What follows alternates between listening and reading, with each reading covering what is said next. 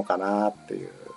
感じで。あんまりだから CS の話もね、どこでも一緒みたいに言ってる感じで、多分 CS はあんまり念頭にないね。要は、あれですよね、日本シリーズにもう頭がいってるんですよね。またでもパ・リーグもこれで西武が優勝したけどまたソフトバンクがいっちゃったりするとね、どうなるのかわかんないし。まあ、そういう意味で、えー、CS も楽しみではあるんですが、えー、今後ですよ、だからさっきも言った通り、広島は、えー、最後の一戦がですね、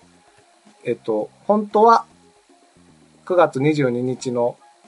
日曜日にあるはずだった中日戦、松田スタジアム中日戦が台風の影響で中止になりまして、それが今週の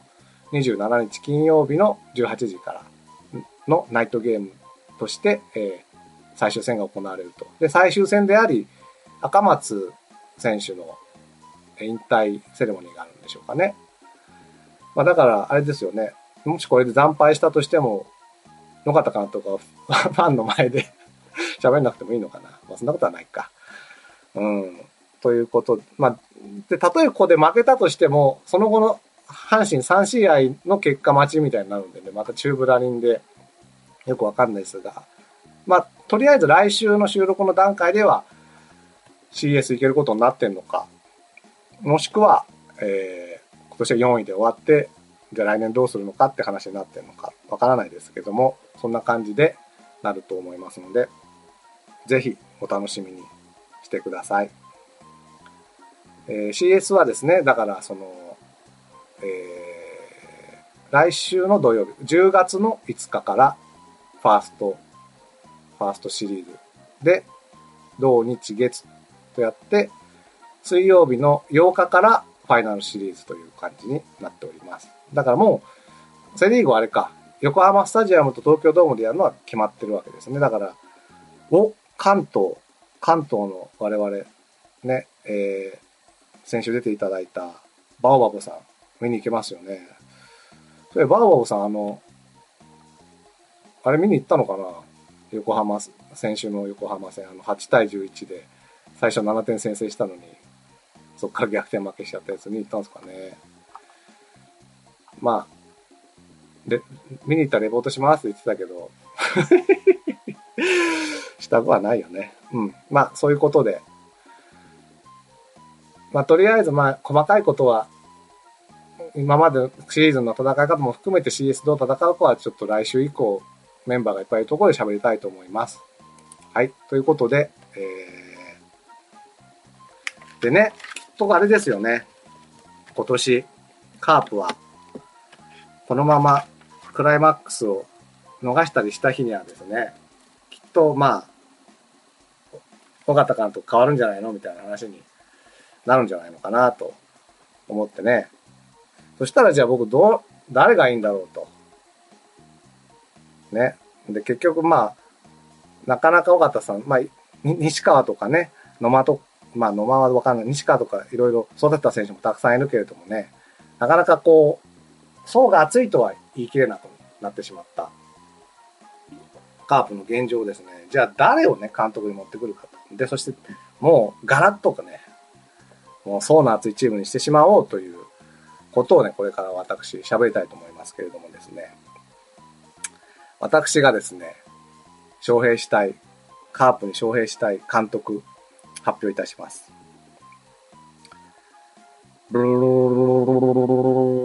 じゃん三谷幸喜監督でございます。よ はい。こっからはい、こっからですね、あの、か、えー、ラロッカ一人喋り恒例の、勝手な、勝手な、勝手なカープ関係ない話に行きます。ということですね、もし三谷幸喜監督がカープの監督になったら、どんなスタメンを組むんだということをですね、これからですね、喋っていきたいと思います。えー、もうね、ガラッと選手、もう今の選手全部クビですからね。もう三谷幸喜監督になったら。そしてですね、もう新しい選手、どんな選手が入っていくか、ね、こっからですね、じゃあ、まず、三谷幸喜監督がカープの監督になったらのオーダーをここから発表いたします。1番、セカンド、橋場秀吉。2番、ショート、岩田長一郎。3番、ライト、戦国武史。4番、レフト、古畑任三郎。5番、ファースト、琴井定一郎。6番、センター、南條実。7番、キャッチャー、土方歳三。8番、サード、副総理。そして、先発ピッチャーは、エース。このチームのエースは、工藤学。そして、中継ぎピッチャーは、申し分ない副支配人。そして、抑えはですね、真田正幸。そして、ダイソー要員として、今泉慎太郎。ということになっております。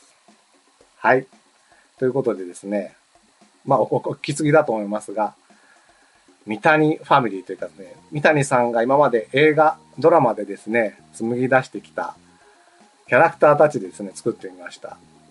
と言いますのもですね、まあ、テレビに今バンバン出てるのでね、お分かりだと思いますけど、今、三谷幸喜監督最新作、映画ですよ。記憶にございませんが、絶賛上映中で。僕はね、見たんですけどね、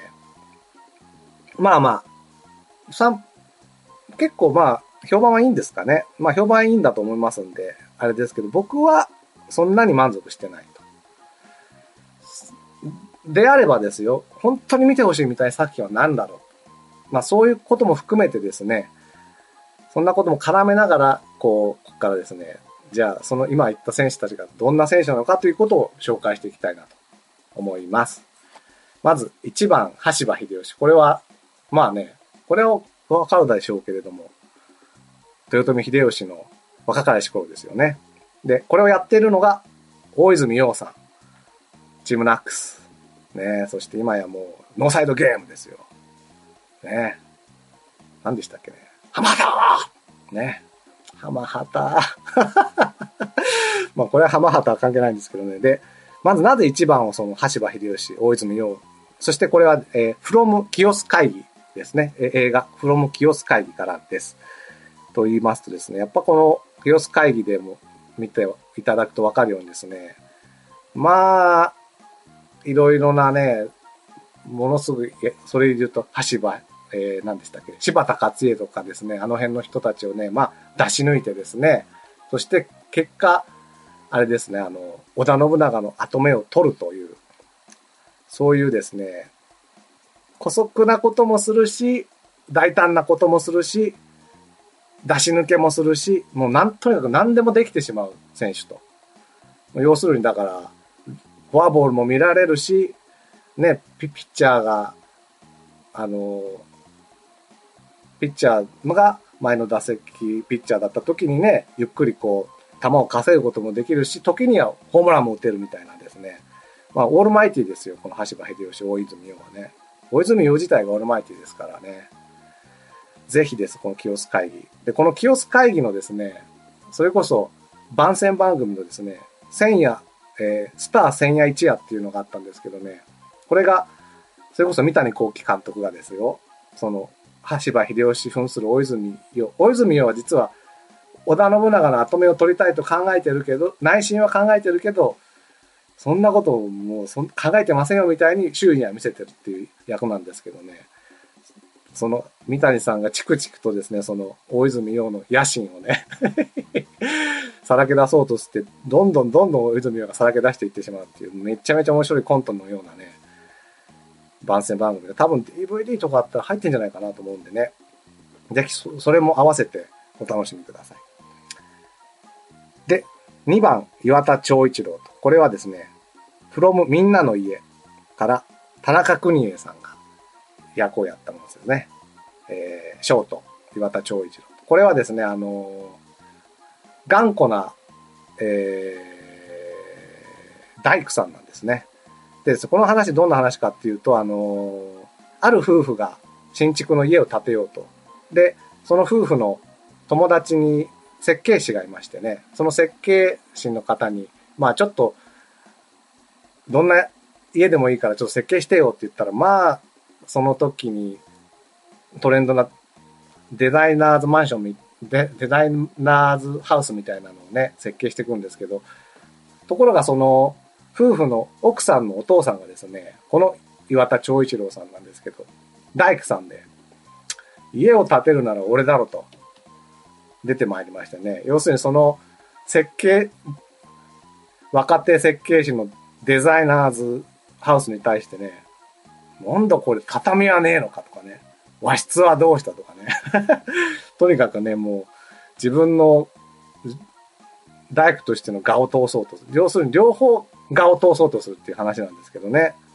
頑固な大工と若手設計士とか。ところが、だんだんその、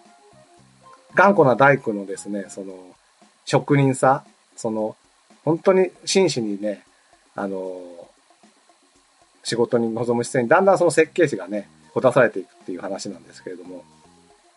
要はです。まあ職人、ショートはね、まあ、今、今小園守ってますけど、やっぱりね、職人がいいやなと。僕はやっぱりショートで一番好きなのは、ヤクルトの宮本。今年にヘッドコーチだった宮本さんなんで、やっぱりああいうね、こう、逆に言うと、ファインプレーを、ファインプレーに見せないみたいなね、そのぐらい、もう、あの、ねこっそりですね、実はだから、ある、ある小道具が出てきましたね、この映画は。もう別にもう大工が建てたら、その人、その建てた人たちの家はね、その人たちのものなんだけど、こっそり実はね、自分が建てた印をね、残しとくっていうみたいなシーンがあるんですけどね、そこがだからその宮本のね、その、見せないけど、いやでもこのプで宮本でしょうみたいな、あの感じに見えてしまうところなんかね、すごくこの大工さんの岩田さんに通じるところがあるんじゃないかと思って。で、2番ショート、岩田長寿切ろうとしました。ぜひね、映画も面白いので見てくださいね。で、3番、戦国武士と。これは from 王様のレストラン。これはドラマです。えー、今ね、松本なんだったかな。とにかく、当時ですね、あの、歌舞伎の松本幸四郎さん。今の幸四郎さんのお父さんがやってる役なんですけどね。この、まず王様のレストランっていうのが素晴らしくて、僕、この、僕の中で、連続ドラマの中で、ベストワンの作品です。この王様のレストランは。結構まあ有名だから見てる方も多いと思うんですけど、見てない方はね、もう、ぜひ、ぜひぜひぜひぜひですよ。で、なぜ3番に置いたかも、多分これを見ればね、なぜ戦国武士、要するに丸ですよ。カープ。丸なんです。もう今のが巨人ですけどね、丸なんですよ。本当に素晴らしい、この戦国、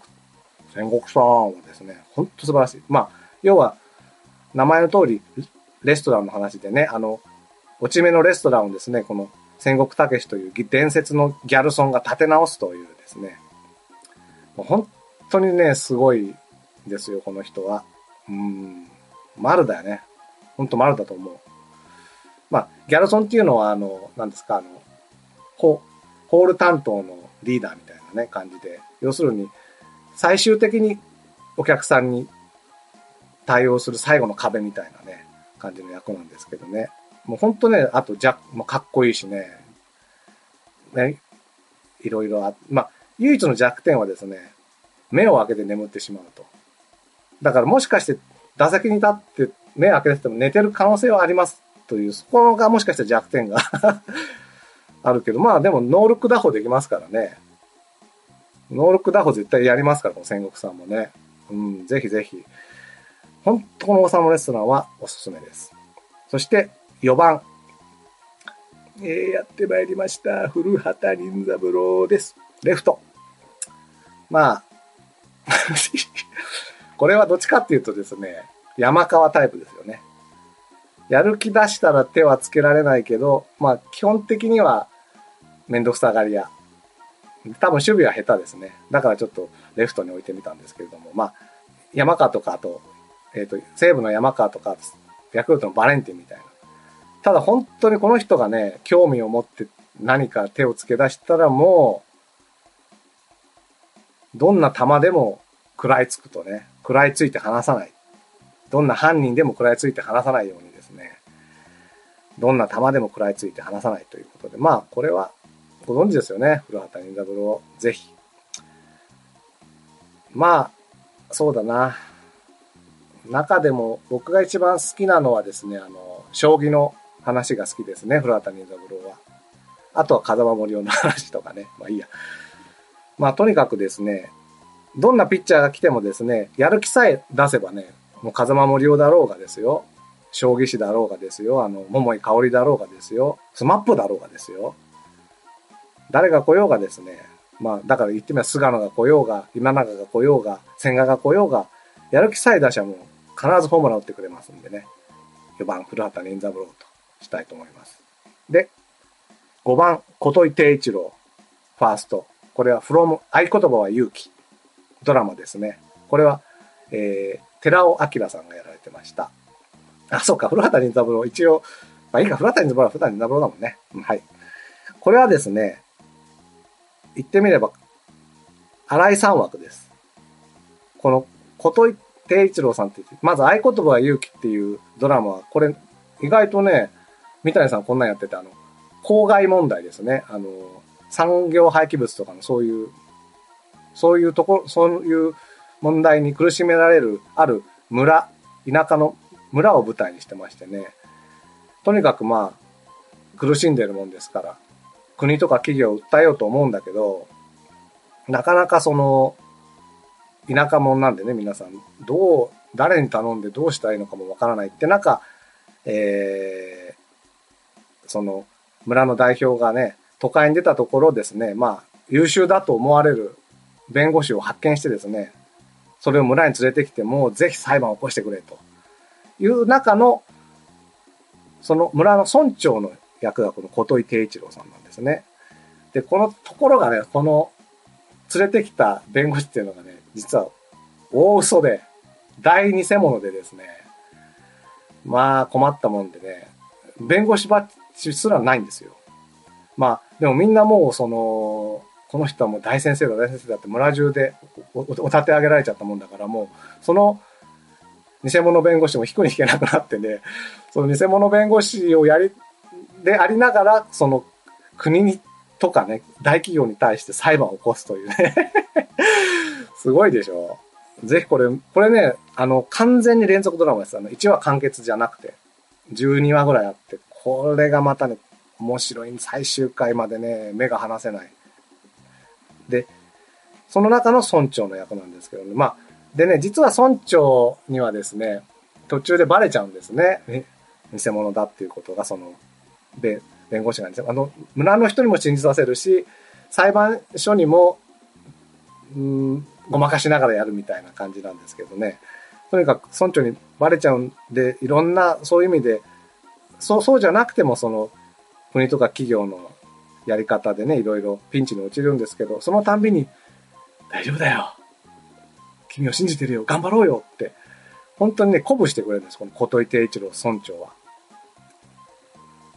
ほんとね、もうこの村長にはついていきたいなっていう感じのね、村長なんで、そういう意味で、まあ重要な、しかもどっしり構えてるんでね、まあ要するに2016、17の新井さんみたいな感じで、どっしりと精神的支柱として5番に座っていただきたいと。新井さんと同じファーストでね、ということで、5番、琴井誠一郎さんです。そして6番、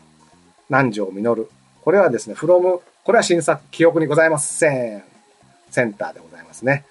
で、これをやってんのは寺島進さんですが、まあこれ多分見てない方多いと思うので、多くは語りませんが、もう、なぜなら、なぜセンターに置いたかと言ったらもう強肩だからです。そしてコントロール抜群。もうレーザービームをしたらこの人の右に出る者はいない。ということで、この人を6番にしたいと思います。ぜひえー、なぜそう思ったのかは映画で確かめてください。7番、土方歳三、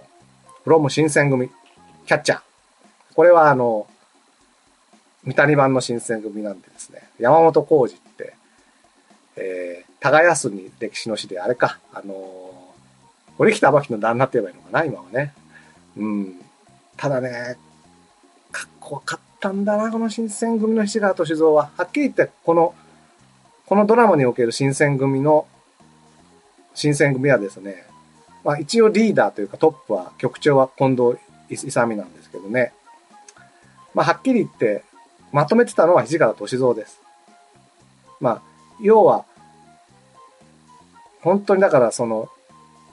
戦う上で一番中心にいる人物ってことなんですよね。まさしくキャッチャーと。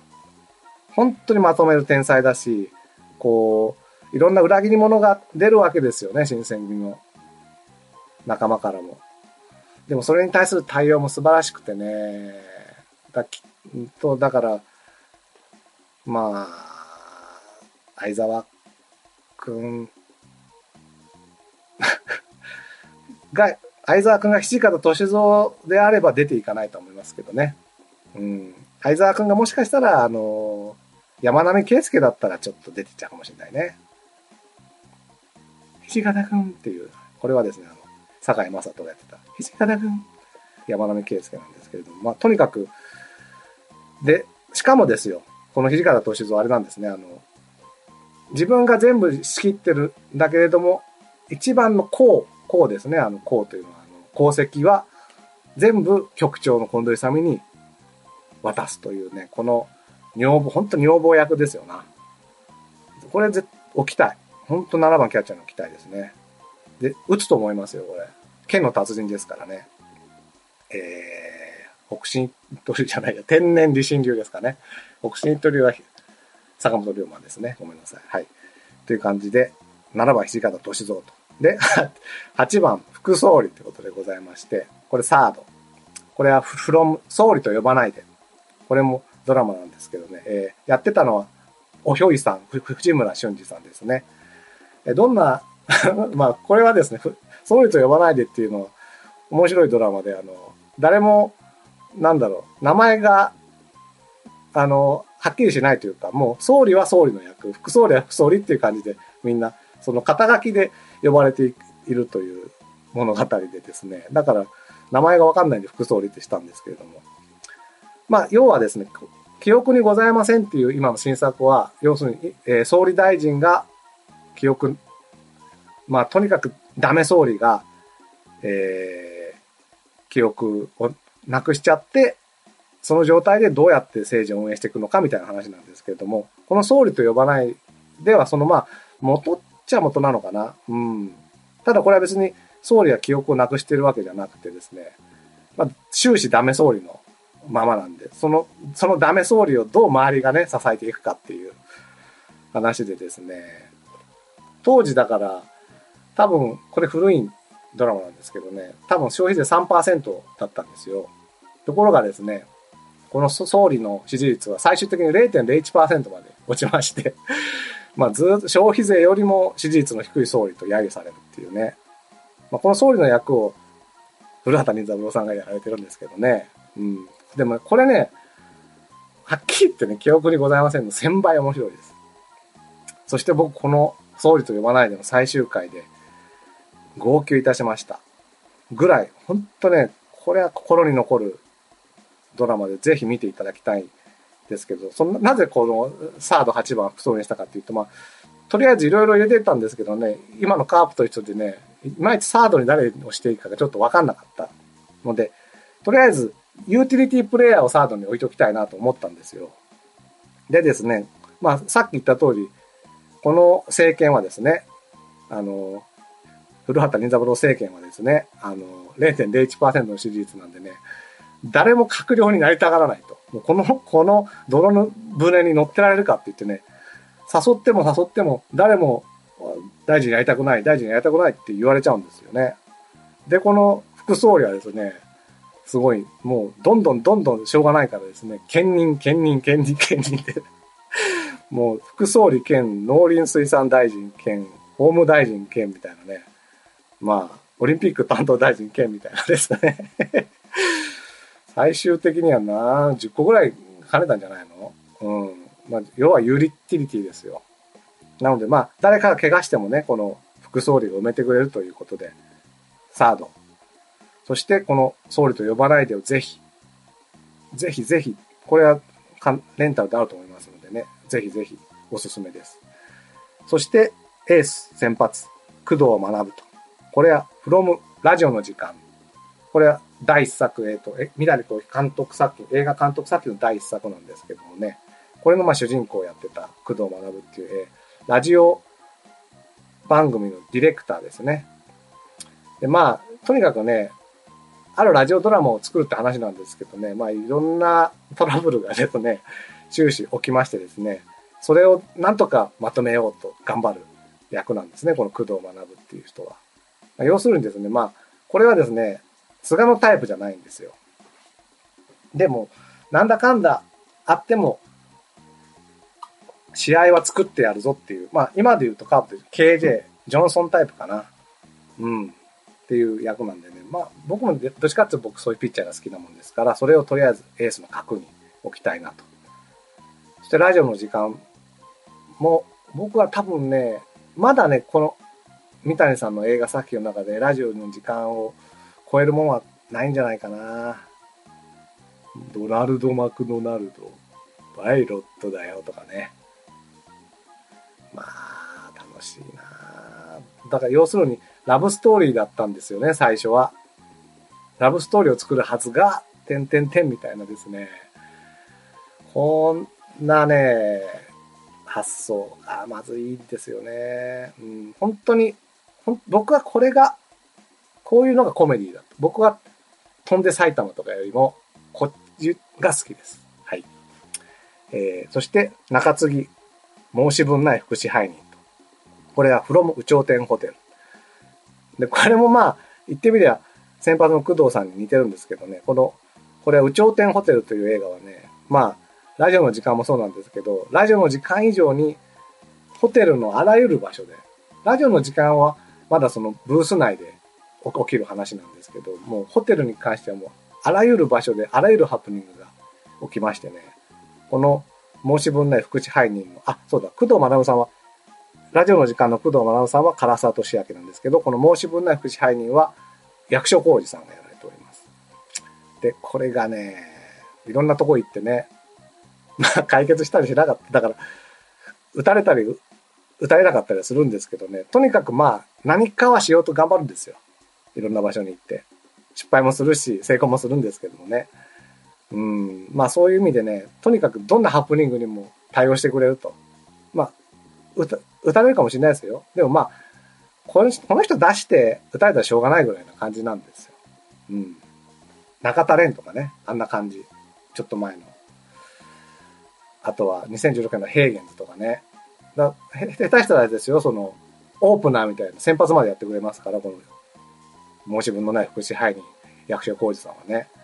ぜひぜひそんな役所広司さんをこの内尾店ホテルで堪能していただきたいと。そして、抑えの真田正幸。これは、えー、大河ドラマ真田丸から草刈正雄さんですね。これはね、ちょっと長崎とか長川とか違いますよ、もう。気合と迫力です。うやーとね、者ども、何でしたっけね、抜かりなくみたいなね、もうとにかく顔の迫力、とにかくまあいろいろ、もちろん知力もいろいろあるんですけど、最終的にはその顔の迫力です。押しといてしまうともう、ガンガン三振をね、バンバン、最終的には取ってしまうんですが、結局 最終的には徳川家康に出し抜かれてしまったりするんでね、まあ、もしかするとね、一番大事な日本シリーズなんかで打たれちゃうかもしれないですけどね、まあでもね、もうこの人出して本当抑えに真田正幸さんを出してね、打たれたらしょうがないですよ。うん。あ、ちなみにこれ、真田幸村のお父さんですね。お父さんの役ですね。お父さん、真田幸村は坂井正人さんがやっと、そのもう一人兄弟を大泉洋がやってたんですけれども、そのお父さん役ですね。まあ、真田丸の大河ドラマでも相当面白かったなうん。ぜひぜひ、草刈、草刈正雄さんのね、その大迫力をね、見ていただきたいなと。長いけどね、50話あるから。そしてダイソーは今泉慎太郎、フロム、警部、うん？刑事、今泉慎太郎だったかな？あの、古畑任三郎のですね、シーズン2のですね、やった日の深夜にですね、10, 10分番組で実は、今泉慎太郎が主役のドラマがありましてね、これがね、面白くて、要するに、古畑任三郎がいろいろ解決したポイントがあるんですよね、その回。でも、今泉はね、いちいちそれに対してね、あんなんじゃ絶対解決できないとかね、あんな古畑の解決の仕方おかしいとかぐちぐちぐちぐち、その、科捜研のお友達のとこ行ってね、ぐちぐち喋るっていうだけの話なんですけどね、あの、絶対にね、あの、トースターにたい焼きが入るんだよ、一生懸命たい焼き入れようとしたりなんかしてね。頑張るっていう話なんですよ。まあだから一応、独立したドラマがあるということで、ダイソー。で、なぜダイソーかというと、まあそれはもうね、古畑の解決のためにね、本当にこの人走らされてますから。桃井香りの時なんか、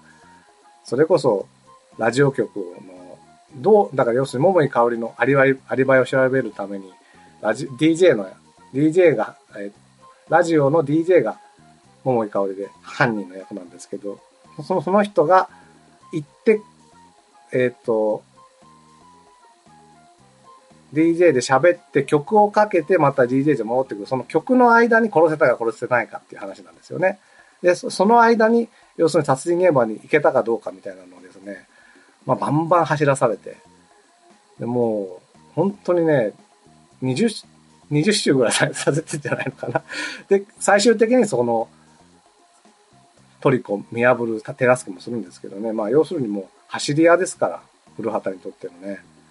ぜひ。だから、これはですよ。かな古畑任三郎は、打ちますよね。塁に出ます。まあ、ホームランだったらいいんですけど、塁に出た場合はもう、ダイソー今泉慎太郎と。松山が出たら、えー、野間とかね、そういう感じで使いたいなと思っておりますんで、そんな感じでどうですかね強そうでしょ、このチーム。ぜひぜひ、あのー、今言ったの多分全部ですね、あのー、レンタルビデオショップ行ったらありますのでね、多分、まあどうかな。中日戦勝つかな。まあ CS 行けなかったらもうそっからオフシーズンですから、そのオフシーズンのお供に。そしてですね、えー、まあ CS 行っても多分 ファーストシーズンで負けるんじゃないかなと思うんで、まあオフシーズンのお供にですね、ぜひこの、見てない方はね、いろいろね、映画はね、結構映画、ギャラクシー街道っていうちょっと、ちょっとまあ、どうなんだろうっていう話作品を作っちゃったりもしてる中、三谷幸喜監督がね、あんまりこう、まあ映画ファンの中だけなのかな、うん、いい印象を持たれてないこともあるみたいですけどね、まあ、これ、今言ったのは、映画監督作品と脚本を書いたドラマの中からやってますんで、こんなに面白いのを実は書いてたっていうのをね、ぜひぜひ知らない方は、まあ、バーっと言ったんで忘れちゃったかもしれない。一応じゃあ言いますね。清須会議、みんなの家、王様のレストラン、古畑任三郎、合言葉は勇気、記憶にございません。新選組、総理と呼ばないで、ラジオの時間、宇頂天ホテル、真田丸、そして今泉慎太郎と。ぜひ、えー、このシーズンオフのお供にいかがでしょうかということでございます。ということでですね、えー、長々と一人で喋りましたが、今日はこんなとこですかね。まあ、すいませんね。あの、冒頭からぐちぐち言ったりとかしましたけれども。まあ、僕も、まあ基本的にはこれ、本当みんなとカープの話するのをね、あの、楽しみながらやっておりますのでね、ぜひぜひ今後もお付き合いいただきたいなと思います。はい。では、今日はこんなところで、えー、ラロッカでした。ありがとうございます。降りしきる無情な雨が命を奪う。儚く散りゆく友の屍乗り越え突き進む。そこに舞う一陣の声。戦う意味なくし呆然と立ち尽くす。残されたしい死翼の残骸。瓦礫にまみれ舞う砂煙。その先には敵味方もないわけ隔てなく集い。肩組み合う人々。人争いは終わったんだと。戦場なんて意味をなくしたものを全て。昔憧れた意地の玉みてえなあいつもくだらんクソチンピラの言いなり